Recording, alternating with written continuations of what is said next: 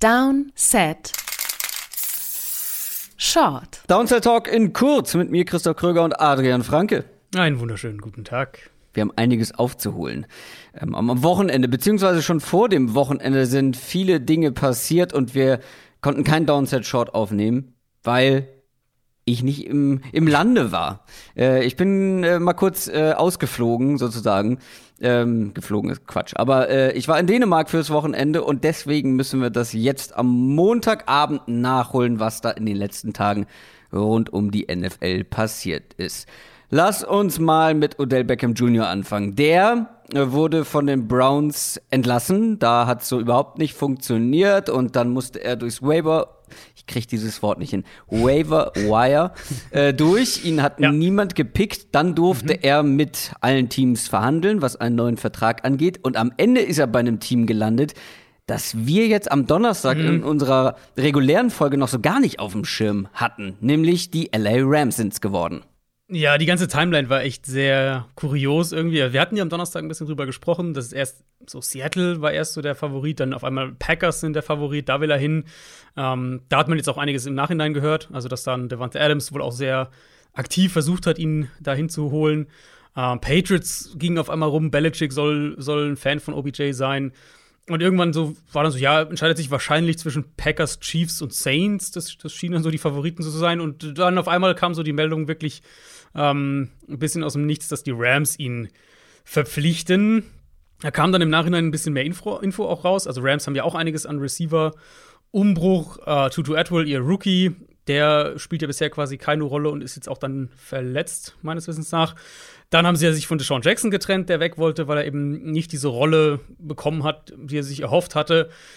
Es kam dann so im Nachhinein raus, dass sie offensichtlich Interesse an Josh Reynolds hatten.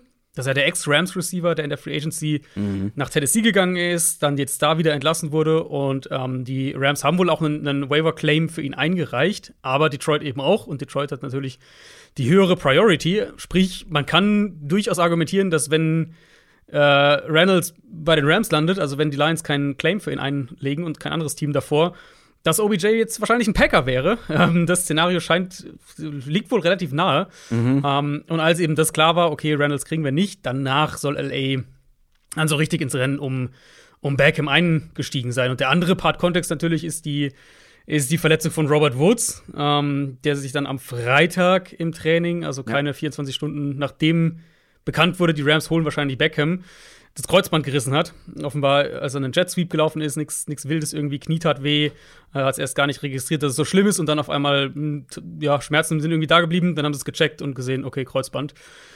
Ja, also wir kommen natürlich gleich auf beide Perspektiven.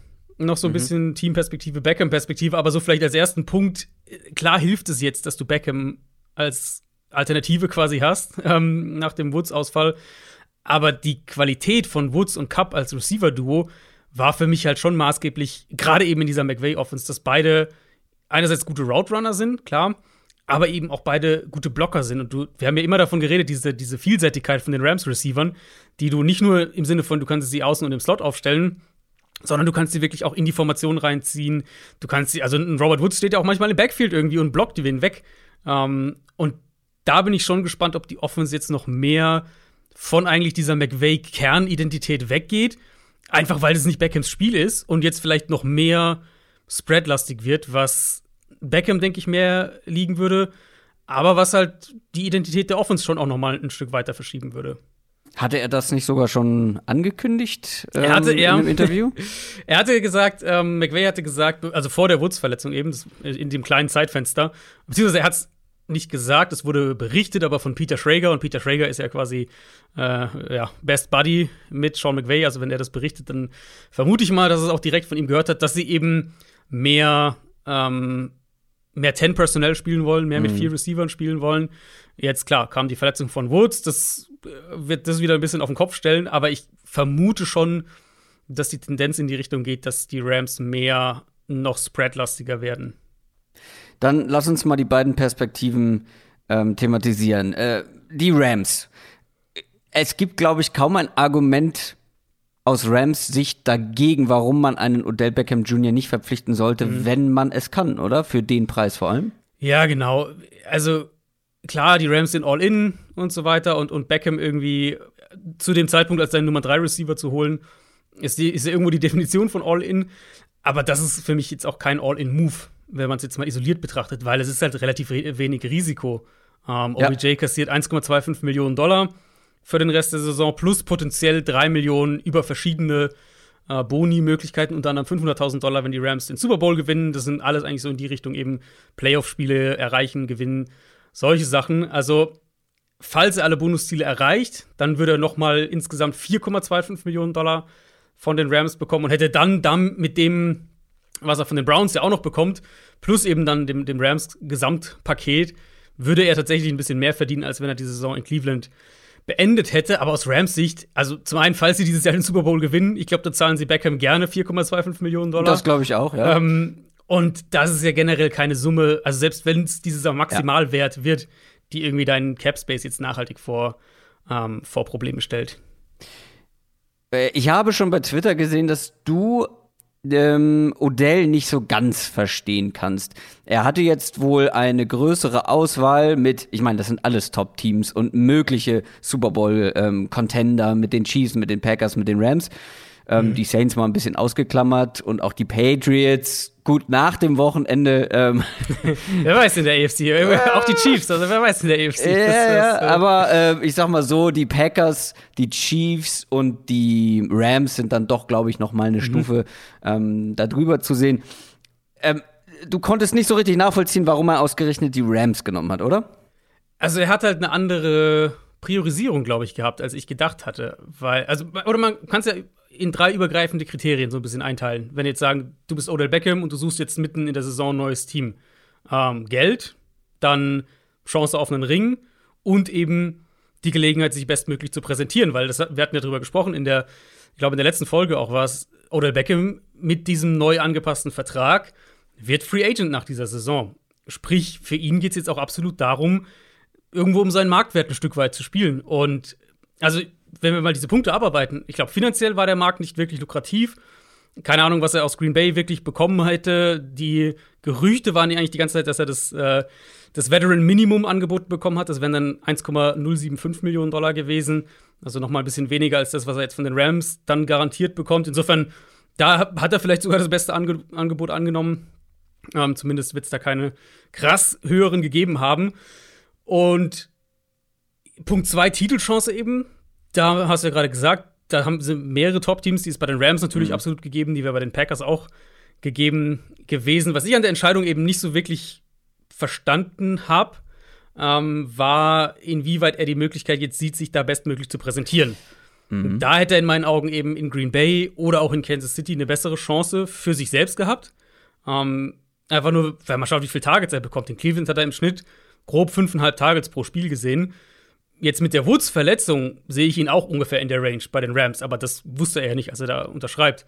Ähm, ich denke, dadurch, dass er die Rams gewählt hat, ist es wahrscheinlich fair zu sagen, dass er den, den Ring weiter oben auf der Prio-Liste hatte, als jetzt die Frage, äh, wo er sich bestmöglich für die, für die kommende Free Agency präsentieren kann. Genau, und ich glaube, und das könnte ich auch nachvollziehen, dass Odell Beckham Jr. geguckt hat, wo glaubt er am ehesten daran, dass man wirklich eine Chance auf den Super Bowl hat. Ich will jetzt nicht sagen, dass die Packers und die Chiefs keine Chance haben, aber ich finde das ähm, sowohl aus Rams als auch aus OBJ-Sicht ganz spannend. Es ist ja immer das, was ähm, zuletzt Erfolg hatte. Das ist ja immer dann ein bisschen en vogue. Und guck doch mal, was die Tampa Bay Buccaneers gemacht haben. Die haben sich diese ganzen ja aussortierten ähm, ehemaligen Stars zusammengesammelt. Also Tom Brady wurde jetzt nicht wirklich aussortiert, aber Tom Brady hat man geholt, man hat Gronk zurückgeholt aus dem Ruhestand, man hat Antonio Brown im Laufe der Saison verpflichtet, der dann ähm, am Ende den Ring gewonnen hat. Man hat Leonard Fournette geholt, der dann am Ende den Ring gewonnen hat. Und was hat das für zum Beispiel die letztgenannten Antonio Brown und Leonard Fournette für die Reputation getan, mhm. fürs Prestige. Ja. Jede, jede Menge. Antonio Brown war weg vom Fenster. Ich weiß, dass wir hier irgendwann mal im Podcast gesessen haben und gesagt haben, Antonio Brown ist dann. Der kommt, der wird, der wird in der NFL keinen Fuß mehr fassen. Jetzt war er bei dem Super Bowl Run von den Bucks enorm wichtig und hat eine unglaubliche, ja, Wertsteigerung irgendwie erfahren mhm. ähm, durch diese äh, Vertragsunterzeichnung. Und ich könnte mir vorstellen, dass OBJ gesehen hat, okay, die Rams haben Matthew Stafford geholt. Sie haben eh einen Top-Trainer mit Sean McVay. Dann haben sie jetzt gerade Von Miller geholt. Ähm, noch einen Star. Die haben schon einen Star mit Aaron Donald, mit Jalen Ramsey, äh, mit Cooper Cup. Da ist es dann letztendlich fast egal, wie, ob, wie beispielsweise Antonio Brown, bin ich jetzt der Nummer 1 oder Nummer 2 Receiver oder dann doch die Nummer 3 oder so, wenn ich halt ja. ja dann auf der größten möglichen Bühne, den Playoffs, ähm, A, möglichst weit kommen kann und B, den Spielen dann auch in gewisser Weise einen Stempel aufdrücken kann. Und ich könnte mir vorstellen, dass das dann auch irgendwo so eine Rolle gespielt hat. Plus, sind die Chiefs gerade wirklich, ähm, haben die Chiefs mehr Chancen auf den Super Bowl als die Rams dieses Jahr? Ich würde sagen, nein. Bei den nein, Packers ähm, könnte ich das noch eher nachvollziehen. Für mich sind aber die Rams von den drei Teams auch am ehesten der Top-Favorit. Bei den anderen beiden hätte er halt eine, also wie gesagt, das müssen eine wir größere Rolle, ja. genau differenzieren, weil er hat ja die, die Rams gewählt, als, als Robert Woods noch äh, nicht verletzt war. Ähm, er hätte halt vor allem eine klar definierte Rolle gehabt, finde ich, bei, bei den Packers und bei den Chiefs sowieso. Bei den Chiefs wäre es ja so ja, der, der Punkt ja. gewesen. Vielleicht ist er der, der geht da hin und ähm, die Offense funktioniert wieder, weil sie halt jetzt endlich wieder diese Waffe auch outside dazu haben, die, sie, die ihnen im Moment fehlt. Ähm, also da wäre halt die Rolle klarer definiert gewesen. Aber der Punkt ist absolut fair und vor allem, also ich würde sogar noch erweitern. Ähm, wir haben das in den Playoffs ja häufiger gesehen in den letzten Jahren. Tampa Bay ist eigentlich das, das, das perfekte Beispiel dafür, aber auch in anderen Fällen dass eben so der Nummer 2 oder Nummer 3 Receiver, je nachdem, wenn von der Qualität her der Nummer 3 Receiver gut genug ist, aber Nummer 2 oder halt Nummer 3 gerade in den Playoffs echt eine kritische ja. Rolle spielen kann, weil du ja. halt, du spielst natürlich gegen gute Teams, logischerweise, in den Playoffs, in den allermeisten Fällen zumindest. Und gute Defenses dann sind halt auch in der Lage, deine Nummer 1 Waffe auszuschalten. Mhm. Und dann ist oft, ich weiß es oft, aber es fällt jedes Jahr doch wieder auf, dass es Teams gibt, wo eben ja. diese zweite, dritte Waffe mehr im Rampenlicht steht. Und klar, das ist natürlich ein Faktor, wenn wir jetzt sagen, er geht vielleicht zu den Chiefs und spielt zwar eine gute Saisonhälfte mit, mit viel Targets und so weiter, aber irgendwie Kansas City ist es halt nicht dieses Jahr. Oder halt bei den Rams ein bisschen kleinere Rolle und die spielen aber irgendwie Championship Game oder sogar Super Bowl. Klar, die Bühne, ähm, die Bühne macht auf jeden Fall einen Unterschied. Ja, du hast vollkommen recht. Sammy Watkins war es für die Chiefs genau. äh, vor zwei Jahren und Antonio Brown unter anderem war es für die Bucks letztes Jahr. Ähm, also ich, ich finde, das ist kein, mh, mm, ja, kein schlechter Move von OBJ gewesen. Ich kann verstehen, dass man sagt, okay, ähm, warum nicht bei den anderen? Ähm, du hättest irgendwie, ja, wird's im wird's eine größere Rolle haben, hättest wahrscheinlich mehr Targets, aber ich glaube, er guckt tatsächlich auf, wo habe ich die größte Chance auf den Ring. Und mhm. war, glaube ich, halt eine Priorisierung, die wir, also ich nicht, weiß nicht, wie es dir ging, ich habe sie nicht erwartet dass er das so als oberste Prio sieht, aber natürlich war die, die Chance da klar, für diese, ähm, also einfach so dieses Superteam. Also ja, so richtig genau. Superteam ist es ja nicht, wenn man jetzt NBA vergleicht, aber also so dieses Superteam für NFL-Verhältnisse was, was NFL-Verhältnisse genau ja. äh, geht, dass du halt sowas für und gut LA im November, Dezember, Januar ist sicher auch irgendwo angenehmer als äh, Green Bay im Dezember. Ja, gut, das könnte, die Stadt könnte auch eine, eine Rolle gespielt haben, ja. ähm, klar. Aber ähm, worauf wollte ich jetzt noch mal eben eingehen? Ach so, ähm, ich weiß gar nicht, ob ich ähm, von OBJ das nicht erwartet hätte, dass er halt einen Ring oder die Chance auf einen Titel höher priorisiert, weil wie alt ist der Mann jetzt? Ende 20. Mhm. Ähm, und der hat bislang halt jahrelang bei den Giants gespielt, ohne auch nur den Hauch einer Chance auf den Titel. Dann hast du äh, bei den Browns versucht, da was mit, mit, aufzubauen sozusagen. Das hat nicht funktioniert und so langsam musst du halt schon mal gucken, dass du ja. in den Playoffs weit kommst. Ähm, ja. Letztes Jahr mit den Browns, klar, ähm, da ist man vielleicht eine Runde weitergekommen, als man das vielleicht gedacht hätte. Aber der will schon jetzt auch mal tief in die Playoffs kommen, ähm, zum Zeitpunkt seiner oder ja, zum jetzigen Stand seiner Karriere. Also ja. die, die Uhr tickt für OBJ, ja, sage ich mal. Ich meine, er hat jetzt auch schon gesagt, er, also klar sagt er das jetzt, ähm, er würde gerne auch ja über die Saison hinaus bei den Rams bleiben. Das wäre dann vielleicht so der nächste Schritt, wenn du sagst, wie, also die Rams wissen wir alle, wie aggressiv die sind und wie ja. die dieses Titelfenster ja. auch spielen. Und jetzt sagen wir mal, sie gewinnen vielleicht nicht den Super Bowl dieses Jahr, dann sind die wahrscheinlich auch eine gute, eine gute Chance, dass du da noch mal ein Jahr bleibst als OBJ. 29 ist er. Das Tor mhm. der Vollständigkeit halber. Ähm, lass uns noch zu unserem zweiten Thema kommen, ähm, zur zweiten großen News, denn Cam Newton ist zurück. Oder wie er sagen würde, er ist back. Denn er ist zurück bei den Carolina Panthers und er hat dann am Sonntag auch direkt für die Panthers gespielt. Seine ersten zwei Ballkontakte, wenn ich das richtig gesehen habe, waren direkt Touchdowns. Einen ist er selber gelaufen und einen hat er geworfen. Das war mal ein Comeback. Das hätte er sich wahrscheinlich nicht besser träumen lassen. Und ja, Cam Newton ist jetzt nach der Verletzung von Sam Darnold zurück bei den Panthers als Quarterback. Genau, und wird auch vermutlich diese Woche schon, schon starten. Da werden wir am Mittwoch, wenn wir unsere reguläre Folge aufnehmen, wahrscheinlich schon ein bisschen mehr ähm, wissen. Aber Matt Rule hat heute, also am Montag, auf seiner Pressekonferenz gesagt, dass ähm, Cam den Großteil der Snaps mit den, mit den Startern bekommen soll im Training. Und wenn er eben, wenn sie den Eindruck haben, er sozusagen, er kann das Playbook, er kann gut, kann genug vom Playbook sozusagen, ähm, dann wird er auch am Wochenende starten. Das ist natürlich dann auch nochmal eine Story, weil da spielen sie gegen Washington mit äh, Ron Rivera natürlich als Head Coach, sein, sein langjähriger Panthers Head Coach. Ich vermute, dass Cam Newton den Rest des Jahres starten wird, ist mein Tipp, ehrlicherweise. Und dann mhm. darüber hinaus mal schauen. Ähm, ja, also irgendwo passt es ja in die generelle Herangehensweise ne? von den Panthers, so diese ähm, das, was das, dieses Regime auf der Quarterback-Position macht. Letztes Jahr Teddy Bridgewater geholt für viel Geld, den dann direkt wieder verscherbelt nach einer Saison, in der eigentlich eigentlich hat Bridgewater ja das mehr oder weniger gespielt, was man erwarten konnte, fand ich. Mhm. Vielleicht ein klein bisschen schlechter, aber irgendwo so in dem Rahmen. Den dann direkt abgegeben. Der steht dieses Jahr noch mit über 15 Millionen Dollar Dead Cap in den Panthers-Büchern. Ähm, ich glaube, es ist sogar ja. der höchste Cap-Hit, den Carolina dieses Jahr hat. Also kein aktiver, kein Spieler, der tatsächlich für die Panthers spielt, ist, glaube ich, da drüber.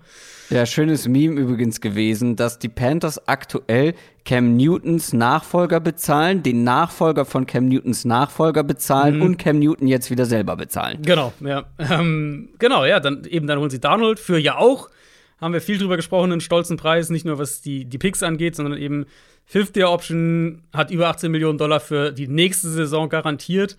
Ähm, und jetzt nach einer halben Saison, in, in der relativ klar zu sehen war, dass Darnold nicht die Antwort ist, schießen sie ihn mehr oder weniger ab. Klar, er ist jetzt verletzt, wird jetzt sowieso ein paar Wochen nicht spielen, aber also sie holen ja eben auch Cam Newton nicht nur, sondern sie zahlen ihm rund 6 Millionen plus Boni, maximal 10 Millionen, dafür müsste schon sehr viel passieren, aber ähm, sie zahlen ihm schon auch jetzt nicht irgendwie nur das Veteran Minimum. Also das ist ja mehr, als er, als er die Patriots gekostet hat im Vergleich. Ähm, insofern bleiben die Panthers sich da so ein bisschen treu. Ähm, es ist natürlich eine coole Story, überhaupt keine Frage. Die, die Panthers-Fans werden das sehr genossen haben, dass das nach jetzt mehreren Wochen, wo es doch wenig zu feiern gab, du so ein Cam Newton-Comeback bekommst. Mhm. Aber Carolina ist halt im Moment, finde ich, schon brutal darauf aus, irgendwie krampfhaft diesen, ja. dieses Liga-Mittelfeld zu halten. Ja, dass das, ich mich halt schon. Ja, ja also ich frage mich schon so ein bisschen, ob, ob die halt auch irgendwie mittel-, mittel und langfristig kalkulieren oder ob sie jetzt wirklich nur von, von Übergangslösung zu Übergangslösung so ein bisschen denken, während halt ihre Defense aktuell richtig stark ist, keine Frage. Aber die muss ja auch irgendwann bezahlt werden. Das ist ja dann immer das Problem, wenn du eben eine sehr gute Defense hast, die vielleicht aktuell auch günstig ist, aber natürlich perspektivisch teuer wird. Und wenn du dann keine Quarterback-Lösung hast, dann ist es wieder das andere Problem. Ähm, ja, ich, ich finde die Panthers, also klar ist es jetzt irgendwie eine coole Story, aber ich finde, das, das ist so ein weiteres Puzzleteil in die Richtung, dass die ja so ein bisschen ins Nichts unterwegs sind. Also ich kann schon verstehen, dass man, ähm, wenn man die Chance hat, so eine Franchise-Legende zurückzuholen, ähm, das dann auch macht, wenn sich der, der aktuelle Starting Quarterback verletzt und PJ Walker einfach nicht die ja, die Antwort ist auch nicht mal für mhm. den Rest der Saison. Natürlich könnte man sagen, okay, Saison verloren, lass uns dieses Projekt weiter vorantreiben, lass uns ähm, das in der nächsten Offseason dann noch, ähm, ja, das Team noch verbessern und ähm, versuchen dann im nächsten Jahr wieder anzugreifen.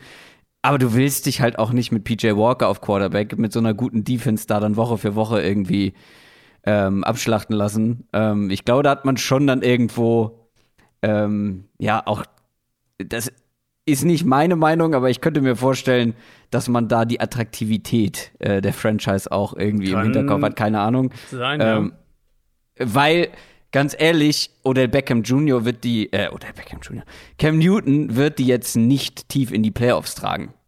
Nee. Also so. mich würde es wundern, wenn Carolina Playoffs spielt. Also das ist ja kein Move, wo du sagst, okay, jetzt hat man noch mal die Chance und mit der Defense und dann Cam Newton. Das ist ja halt eine Feel-Good-Story. Und da kann, kann, ich schon verstehen, dass man das macht, anstelle ähm, davon, dass man jetzt mit PJ Walker da die halbe Saison durchleben muss. Ja, also verstehe ich aus, also auch aus, aus äh, dem emotionalen so ein bisschen Marketing, Wert, ne? In gewisser ja. Weise, ja. Es ist halt extrem, wenn du sagst, wir haben Teddy Bridgewater, ich habe es gerade noch mal nachgeschaut, Teddy Bridgewater, 17 Millionen Dollar Dead Cap, steht dieses Jahr in den, in den Büchern. Ähm, dann hast du natürlich, natürlich Sam Darnold, den du auch dieses Jahr bezahlen musst. Und jetzt hast du eben ähm, Cam Newton geholt, der dir auch noch mal, wie viel auch immer es genau dann werden, 5, 6 Millionen, dich kosten wird. Und hast halt schon deinen Cap auch für nächstes Jahr mitbelastet auf der Quarterback-Position. Das, ja, wie gesagt, also ich sehe dein Argument. Ich bin sogar auch sportlich, tatsächlich finde ich es gar nicht so unspannend, weil wir haben ja, nee, ähm, wir haben ja über diese Panthers Offense teilweise gesprochen, dass das so mit die beste Waffe irgendwann dann die Quarterback-Runs waren mit Donald. Mhm. Ähm, also zumindest ist da auch die Bereitschaft da, das mit einzubauen. Die Offense könnte sogar ganz unterhaltsam werden. Aber ja, es ist halt für mich so eine Franchise, die, die jetzt unterhaltsam ist als neutraler Beobachter, absolut. Ähm, ist es eine, eine, eine Offense, die man sich jetzt wieder eher anschauen kann als mit Donald davor. Aber dieses generelle Quarterback-Management in Carolina ist einfach nicht gut und, und verrät mir für den Moment auch, dass das ja, einfach nicht vielversprechend ist. Also es ist einfach nicht vielversprechend die Richtung, die sie halt jedes oder bei jeder Entscheidung wieder einschlagen, so ein bisschen. Ähm, und letztlich wird's, ich glaube, es wird halt schwer sein, für die da rauszukommen. Klar, du kannst immer irgendwie in, in Runde 3 Russell Wilson im Draft treffen oder in Runde 4 Dak Prescott, das kann natürlich passieren. Aber ich glaube, es wird schwer für Design da rauszukommen. Du, das ist, das ist wie bei Technikprodukten. Wer billig kauft, kauft doppelt. Das ist so. Also billig. Ja, sie kaufen ja nicht mal billig. Der Vertrag naja, für Bridgewater, der Vertrag für Donald. sie kaufen aber billiger im Vergleich zu Verträgen für die absoluten Top-Quarterbacks. Ja. Und vor allem kaufen sie keine absoluten Top-Produkte. Ja. Also man wusste, dass Sam Darnold jetzt nicht äh, die Top 10 plötzlich ähm, knackt bei den, was die Quarterbacks angeht. So meine ich das. Und mhm. dann zahlst du halt irgendwie doppelt, habe ich das Gefühl. Also zumindest machen die Panthers das so. Ähm, ich, du, ich wäre es auch anders angegangen, wenn ich gemerkt hätte, okay, Sam Darnold ist es nicht, jetzt verletzt er sich auch noch. Klar, unsere Defense ist gut und wahrscheinlich auch zu gut, um jetzt komplett irgendwie einzubrechen und dann irgendwie ganz früh zu picken im Draft. Ähm, weil, also, die werden jetzt nicht, die werden jetzt nicht mehr ohne Sieg ähm, durch die halbe Saison gegangen, könnte ich mir vorstellen. Aber sie werden jetzt nicht schlechter dadurch und sie werden nicht früher picken, äh, wenn man jetzt Cam Newton dabei hat. Das ist richtig, ja. Genau. Das, das ist ja der Punkt. Sie rutschen ja, halt immer mehr dieses, in dieses Mittelfeld ja. rein und versuchen das ja aber auch wirklich natürlich ist da emotionaler Wert mit dran, das verstehe ich auch. Das ist so ein bisschen wie das, äh, wo, als das neue Regime kam nach Carolina und man so gesagt hat, tradest du jetzt vielleicht McCaffrey, wo man halt, wo halt auf einem absoluten Höhepunkt seines Werts wahrscheinlich war ähm, und du echt eine, eine riesen Ladung Picks hättest kriegen können. Aber kannst du das aus emotionaler Sicht sozusagen machen, mhm. was auch die, die, die emotionale Sicht der Franchise angeht? Verstehe ich voll und ganz, dass da jetzt auch eine emotionale Komponente mit dabei ist, aber eben wie gesagt, das übergreifende Quarterback-Bild in Carolina ähm, würde mir als Panthers-Fan, glaube ich, Bauchschmerzen bereiten. Hast du noch was zu Cam Newton oder Odell Beckham Jr. zu sagen? Ja, ich glaube, die wichtigsten Sachen haben wir abgehakt. OBJ, wer die Folge direkt hört, äh, gibt es ja gleich heute Abend zu sehen gegen die Niners. Ja, wird direkt spielen und vielleicht sogar als Punt-Returner, habe ich gerade gelesen. Wirklich? Möglicherweise. Ja. Oh, das wäre, okay, interessant. Ähm, und was ich auch noch gerade gesehen habe, wer es nicht weiß, der Bruder von Odell Beckham Jr. heißt ganz kreativ Cordell Beckham. Da hat man sich nicht viel Mühe gegeben. Vor allem der Vater heißt auch noch Odell Senior dann halt. Also ähm, ja, ja Also ich sage so, Namen finden kann, kann anstrengend sein. Insofern äh, wird es da von mir keine Kritik geben. Ja, gut, aber dein Sohn heißt nicht Adrian. Das stimmt, ja. Aber ist auch nicht so weit weg, ehrlicherweise. Das stimmt auch wieder. Das soll es für diese Folge Downset Short gewesen sein. Lasst uns gerne wissen, was ihr zur Rückkehr von Cam Newton haltet oder auch zur Teamwahl von Odell Beckham Jr., der jetzt bei den LA Rams unter Vertrag steht für den Rest der Saison. Das war's für heute. Wir hören uns am Donnerstag zu einer regulären Folge Downset Talk. Macht's gut, bleibt gesund. Tschüss. Ciao, ciao.